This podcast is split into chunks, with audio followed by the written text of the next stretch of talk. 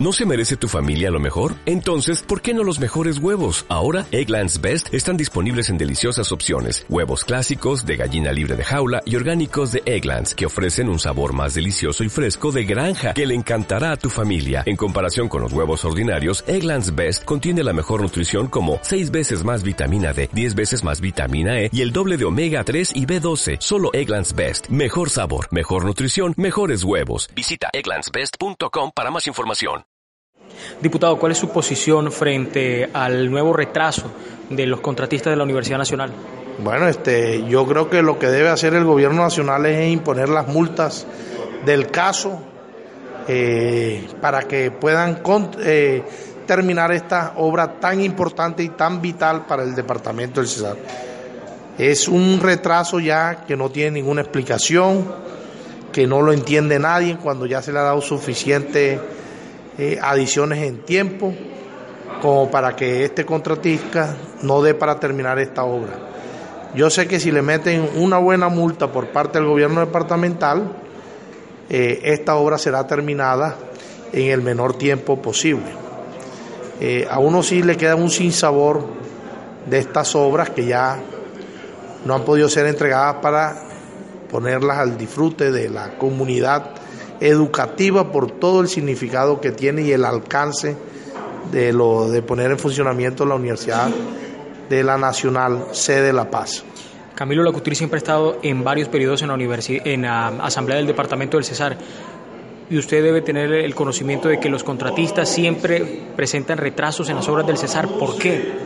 Mire, este, lo que puedo conocer en la historia es que se presentan muchos contratistas todos se pelean estas obras por el monto, pero cuando la van a ejecutar lo que hacen es que ceden los contratos, venden los contratos y ahí comienzan a fallar la construcción de estas obras. Y si no, averígüese, el, el estadio Bayupar, el contratista vino y se dio el contrato. Entonces no entiende uno si un oferente se gana una licitación de esta a razón de que tiene que salir a vender o a ceder o a cambiar de razón social la construcción cuando están definidos unos objetos en tiempo, en recursos, en todo. Entonces, la misma ley 80 permite todas estas debilidades. ¿Es lo mismo que está pasando con la Unión Temporal Uninal Cesar? Eh, esa que está construyendo. La Universidad Nacional. seguro que así es. Seguro que así es. Y mire, le doy un dato más específico y averígüese. El, el CDT, el CDT pesquero, se lo ganaron unas personas y se dieron el contrato. Hoy el CDT está a punto de colapsar, está a punto de no ser entregado, le han hecho adiciones. Estoy preparando un debate muy importante sobre el CDT pesquero que aspiramos a hacer ahora en, en extras cuando nos lo permita el tiempo debido al trabajo que tenemos acumulado de este año. ¿Y qué pasa con la gobernación del Cesar y el control frente a eso? Bueno, nosotros eh, le hemos eh, interpretado, eh, le hemos puesto varios derechos de petición que nos den la, claridad y las explicaciones a, a, infraestructura, que es el encargado de este proyecto, pero ellos dicen que la ley misma les permite tener a los mismos contratistas y al gobierno pues tener estas estas, estas, ¿cómo es? Estas concesiones para que sean alargados los plazos y todo. ¿Ustedes los diputados han podido hacer eh, o continuarán haciendo el control político frente a este tipo de situaciones para que no sea al final de, cuentas el recurso público del Cesar el afectado? Bueno, yo la verdad es que a mí lo que me interesa como diputado y como cesarense es que las obras se terminen y se puedan colocar eh, para el servicio de una comunidad necesitada y estas son obras de, una gran envergadura y que siempre las he defendido por la estrategia y la importancia que nos representan para la economía en el departamento del Cesar. Y si no, mire un caso, tanto que hablaban de la vía Valledupar, el Sanjón Polo Bello, vamos a verla cómo va.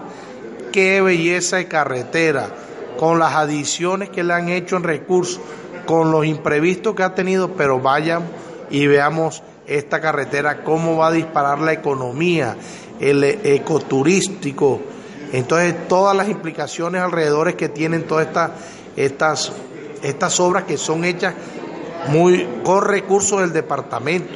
Entonces aquí no hay recursos de la nación.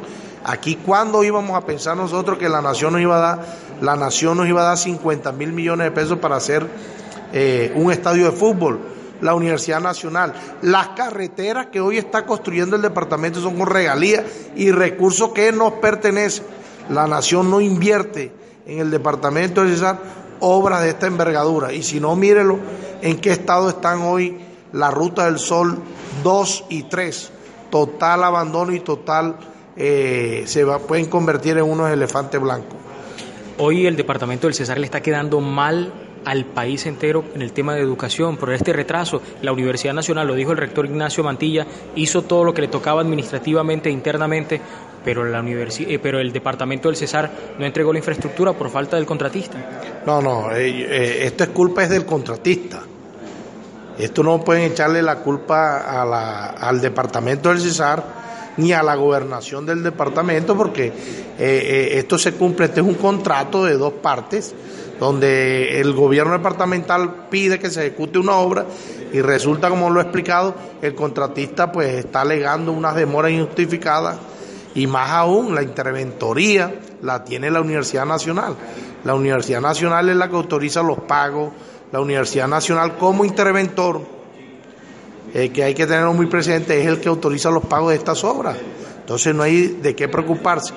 Yo vuelvo y pido que el gobierno departamental multe a este contratista para que vea cómo termina la obra rápidamente.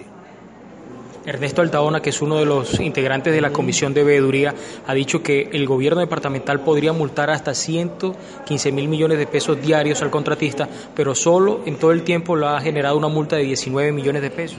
Bueno, ahí está la falencia, que se ponga pila el secretario de Infraestructura y la Secretaría jurídica y le meta una multa de 115 millones de pesos diarios para que vea cómo se termina la obra. Esa es la explicación.